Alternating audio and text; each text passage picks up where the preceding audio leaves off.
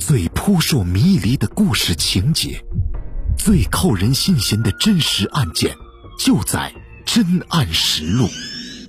本节目由南方法制报与青田 FM 联合制作播出。万木霜天红烂漫，天兵怒气冲霄汉。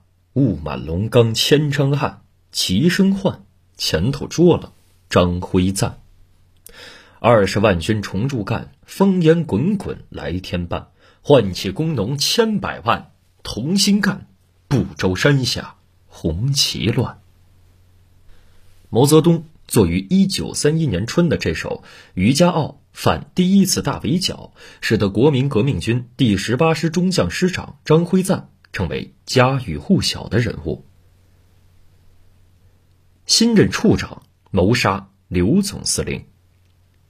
张辉瓒为湖南长沙人。出身军旅，毕业于湖南陆军讲武堂保定军校，曾留学日本陆军士官学校，跟随谭延闿参加辛亥革命，任湖南都督府参谋，后参加反对袁世凯的护法战争，任游击司令。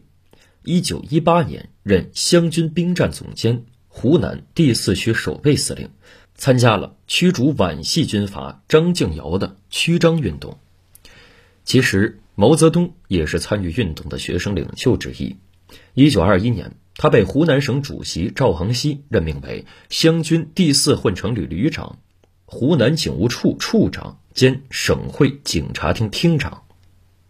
张辉瓒任警察厅厅长的时间并不长，但却一度名闻全乡乃至全国。原因在于他做过一件轰动一时的事情。诛杀了长沙最有名的妓院老板刘麻子。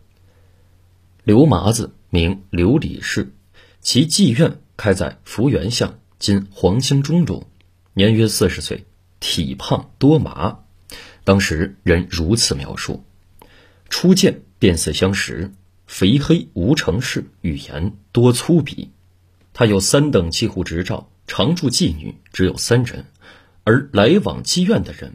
不知凡几，刘麻子门下有执照和没执照的妓女被归为好几类，如姨字号指大户的姨太太，学字号指学生，小字号指未成年的女孩子。他还在妓院里设置棋牌和鸦片待客，更常与军官政要厮混，由此在长沙八九十家勾栏中最享盛名，竟得名刘总司令。所谓树大招风，张辉瓒新任警务处处长兼省会警察厅厅长不久，就听闻了刘麻子的恶迹，遂派员调查。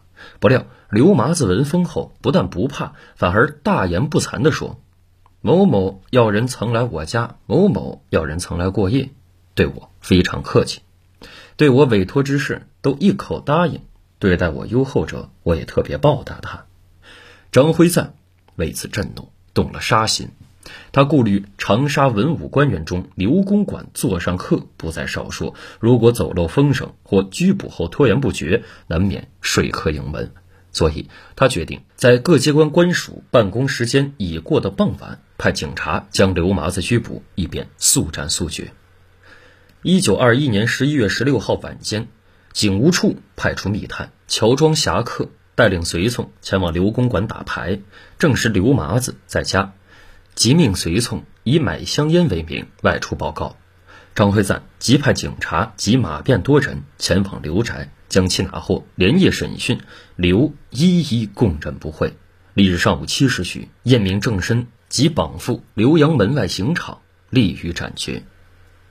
刘麻子初被抓时，还笑嘻嘻地说：“妇人无死罪。”大不了罚点钱赎罪吧。抓捕刘麻子的警察说：“处长有令，要你的脑袋。”刘麻子吓得晕过去了。待到天明前，行刑军警将刘麻子的上衣剥掉上绑时，女犯斩首也要裸露上身。刘大哭大闹，想拖延时间，等天色大明，行刑军警押解他将要出发时，刘麻子却死活赖在地上不肯走。军警无法，只得找来一个大箩筐，由两人抬着他走向刑场。若干年后，长沙人还把坐箩筐当做一句骂人的话。一时观者倾城色相，莫不称快。警署恐观者落意，有妨秩序，遂遗失于十字岭，沉尸示众。刘麻子正法后，警察所即派员前往查封妓馆，遣散原有三名在册妓女。风流文告广为流传。张辉赞知道刘麻子虽然可恶，但也有罪不至死的一面。加之证据难觅，仓促杀之，难免引人非议，故找了幕僚写就一篇罪状，在报纸上公布。该罪状写得文采飞扬，在民间广为流传。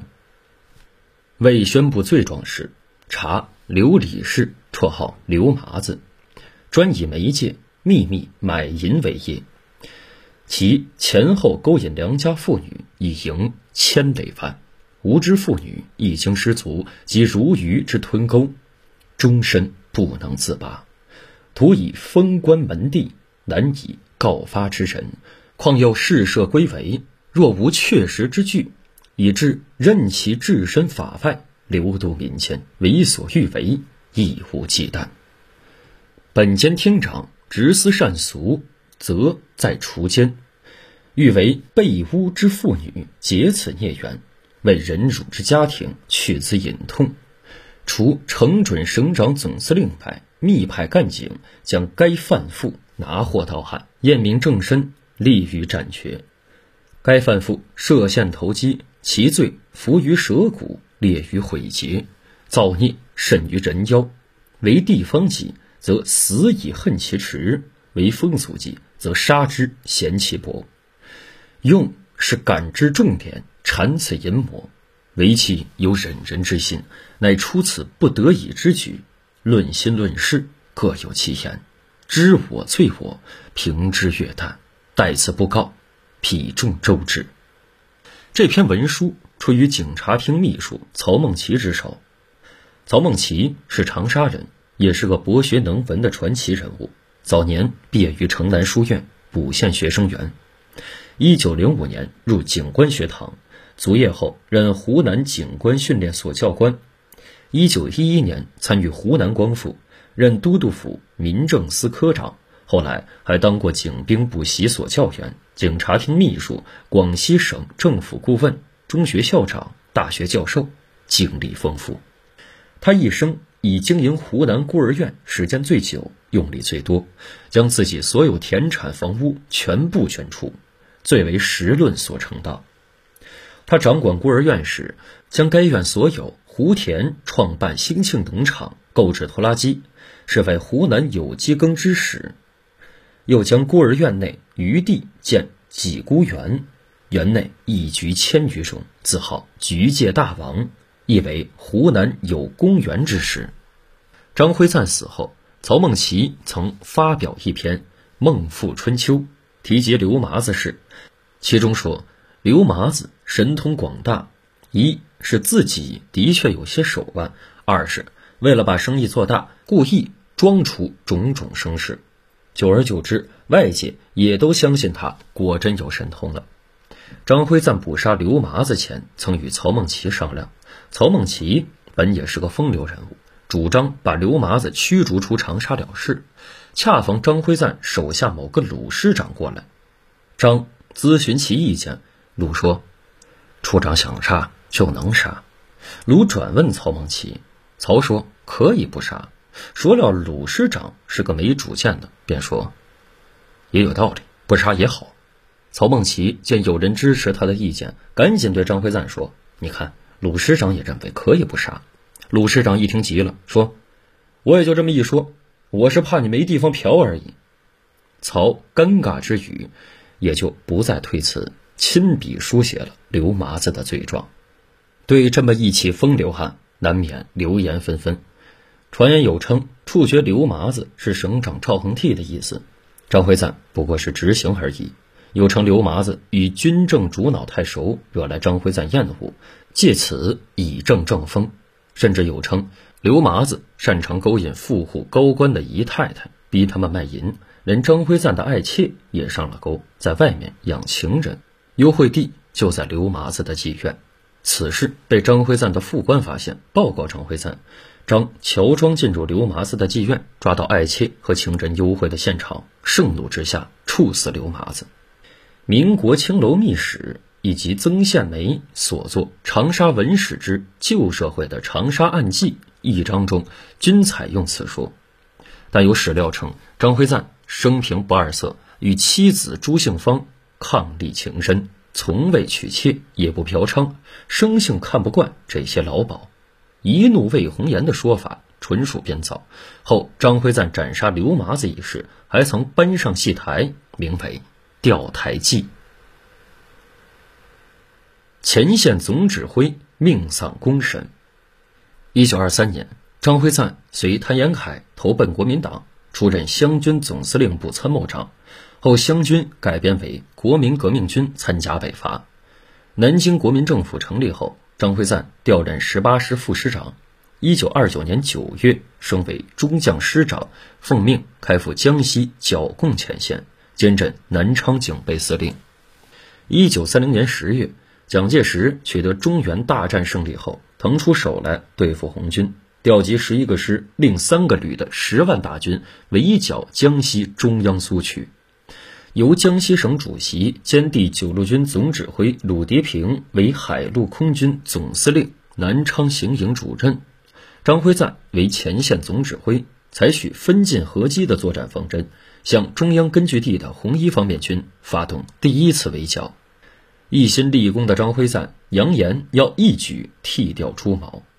十二月二十号，他攻占有“第二个井冈山”之称的吉安县东固革命根据地。纵兵烧杀三天，被苏区人民所痛恨。十二月三十号，张辉瓒率其师部及两个旅孤军深入至龙岗附近时，遭遇红一方面军主力猛烈攻击，九千余人全被歼灭，张辉瓒被活捉。第一次围剿也由此被粉碎。张辉瓒被捉后，毛泽东、朱德并不主张处决他。而是准备将其作为与敌人谈判的筹码。张辉瓒的妻子朱杏芳四处奔走，欲倾当家产赎回其夫。鲁涤平、程潜、唐生智、唐延闿等国民党乡级重要将领纷纷私下与红军谈判，以给红军枪支、子弹、大洋、西药作为交换条件，并且由上海三家银行做担保。红军也派了代表去谈判。同时，红军也将张辉瓒作为重要战果，在根据地四处游街公审。结果，在一九三一年一月二十八号，东固召开的反围剿胜利群众祝捷大会上，情绪激昂的农民群众纷纷登上主席台揪打张辉赞，导致局势失控。青壮赤卫队员和激愤的群众硬是从红军战士的手里。抢走了张辉赞，将其拖到会场不远处的田头后处死，随后又将其头砍下，装进了一只竹笼，扔到江里，任其漂流。数日后，国民党部队在吉安的神岗山附近打捞到了这只竹筒，消息传到南昌，鲁涤平赶到吉安，一见之下，顿时痛哭流涕。历史。鲁涤平一面将这个消息报告给南京的蒋介石，一面派人赶做了楠木的假身，并配以衣冠入关。至二月七号，才将张辉瓒被杀的消息刊登在报纸上。国民党也迅速处决了一批被俘的共产党员，以示报复，并再次调集二十万重兵，发动了第二次围剿。毛泽东等也吸取教训，将不虐待俘虏、缴枪不杀、不许打骂。不许搜腰包等制度化，并将之收进著名的三大纪律、八项注意中。